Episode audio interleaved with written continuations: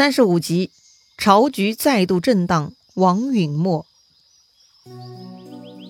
上一回咱们说到，董卓死了，他的旧部将李傕、郭汜等人逃回了凉州，活了下来。今后何去何从呢？这些人呢，就向朝廷上表请求宽恕，但是呢，却被吃了火药的王允断然拒绝了。于是呢，在谋士贾诩的挑唆下，李傕、郭汜等人呢，就打着为董卓报仇的旗号来攻打长安了。李傕方面的先锋军是董卓的女婿牛辅，他偷袭了官军先锋李肃的军营，害得李肃惨败。吕布以李肃败逃是扰乱军心、挫了大军锐气为理由，把这个李肃给砍掉了。而牛辅呢，打败李肃之后，却换来了吕布亲自对阵。这牛辅又打不过吕布，就连夜逃亡。结果呢，在逃亡的路上被自己的心腹手下给杀掉了。好了，到这里双方的前锋都完蛋了，接着就主力对主力吧。那天呢，李傕大军来了，吕布跟李傕也算老同事了哈。不过此刻双方已经不在同一阵营了，两下见面是分外眼红，所以吕布根本不等李傕列兵布阵，他直接挺戟跃马，带着手下大军就冲杀了过来，把李傕军队打的是一路溃逃，居然呢一下子退了五十多里。李傕知道吕布这厮武功高强，自己嘛完全不是对手，想了想还得团队作战。于是呢，他就找到另外三个将领郭汜、张继和樊稠，共同商议对策。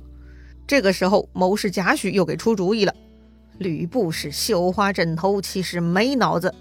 如此这般，这般如此，就可以搞定他了。哎，贾诩呢，就是秘密给对策了哈。于是到了第二天，吕布率兵追到了山下，李傕呢主动出来叫骂挑战，骂了一大堆难听的话，骂吕布背主弃义，不要脸。把吕布给大大的激怒了，于是就对着李傕怒吼着冲杀过去了。这个李傕嘛，就是来故意骂阵的，要的就是引诱吕布上钩。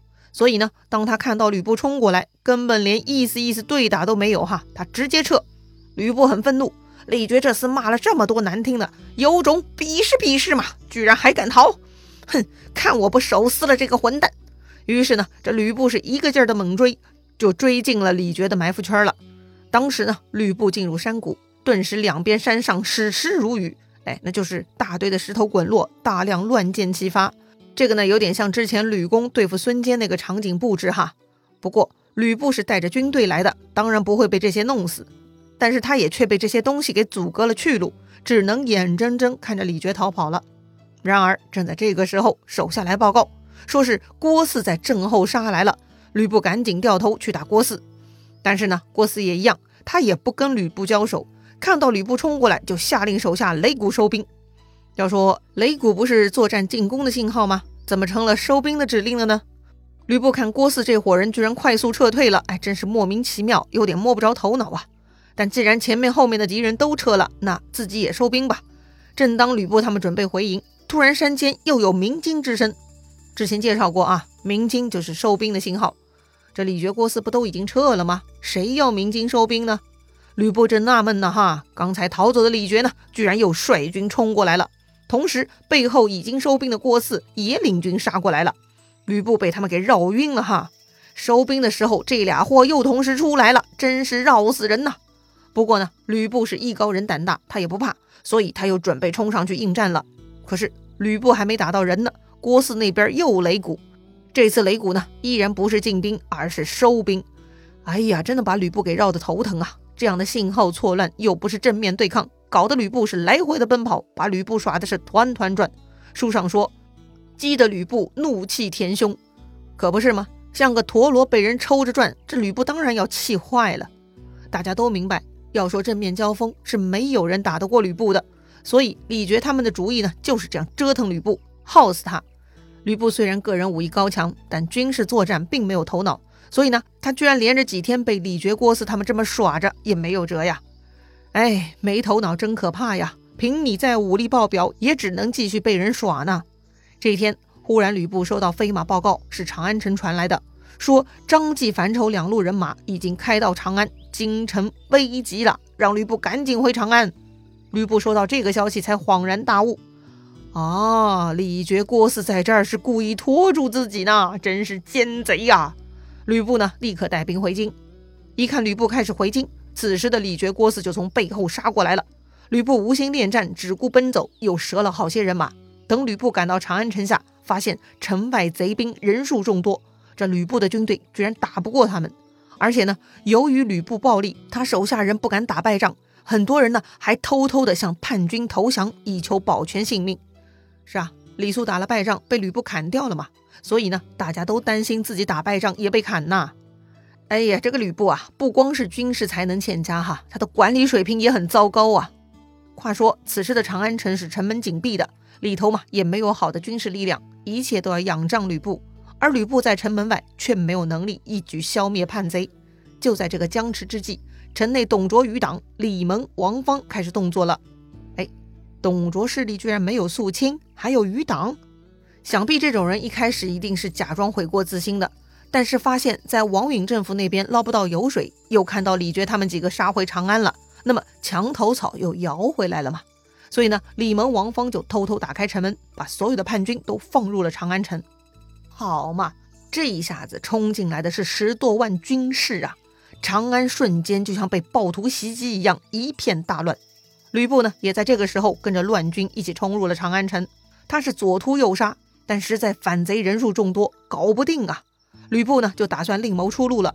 不过他还是记得自己的搭档王允哈，他特地跑去皇宫的青锁门外叫王允：“情况不好了，司徒赶紧上马，跟我一起出关，咱们另谋对策呀！”此刻的王允呢，就显得比较有气节了。他拒绝了吕布的好意，苟且偷生的事情，他王允是不屑去做的。所以王允准备以身殉国。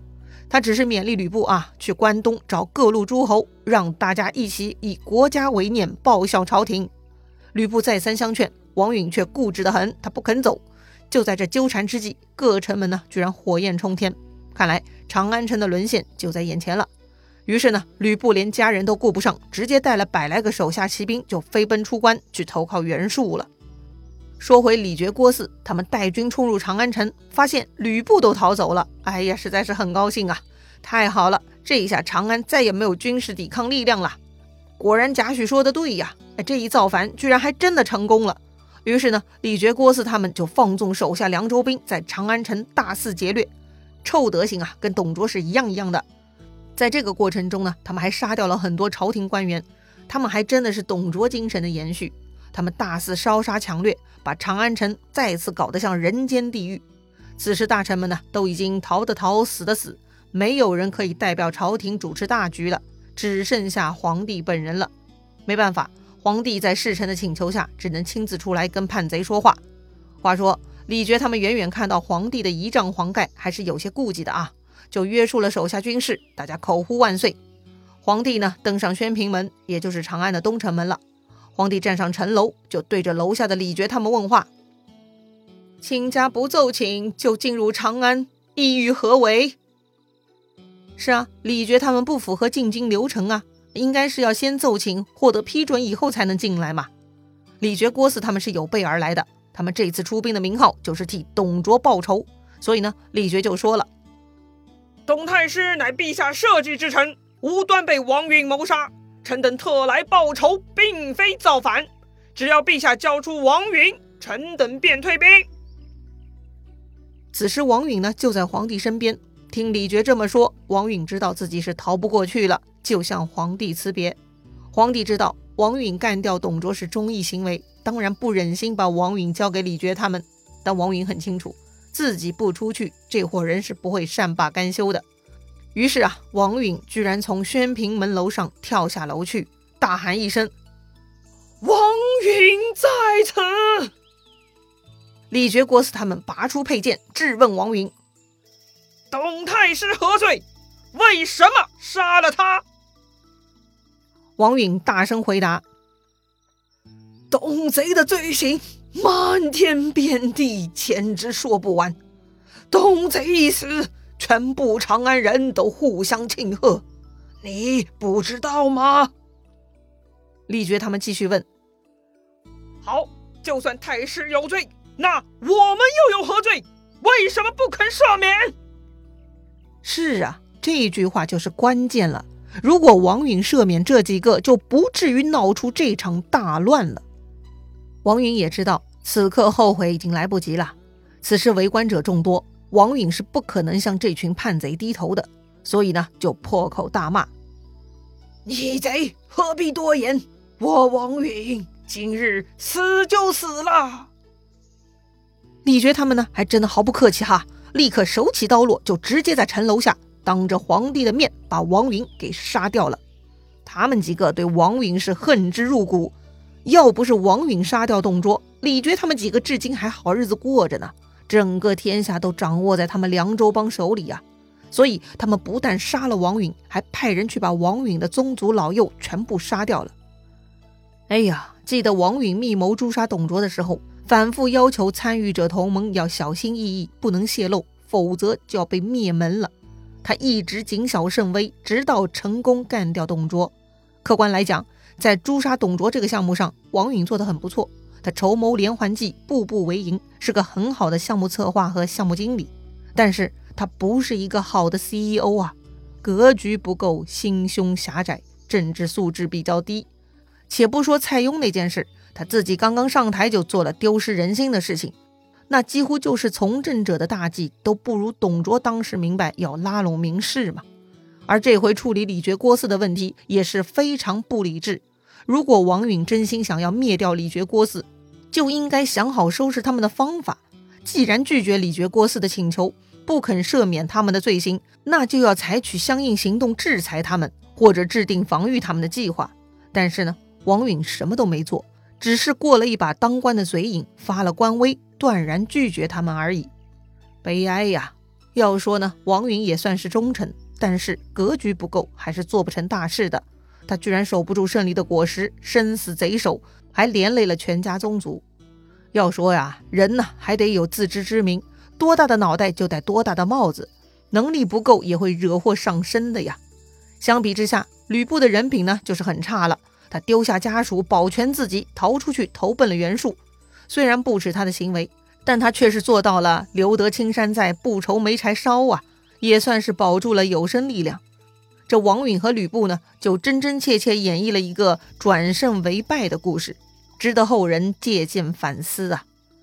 说回李傕郭汜，这俩货杀掉了王允全家，就开始膨胀了。商议说呀，事情已经办到这个程度了，如果此时不杀掉天子谋大事，更待何时呢？于是啊，他们就打算去杀掉皇帝，夺取天下了。要命了，这回遇到莽汉了哈！这些大老粗居然准备杀掉皇帝，那皇帝的性命如何呢？这多灾多难的汉献帝到底会怎样呢？精彩故事啊，下一回咱们接着聊。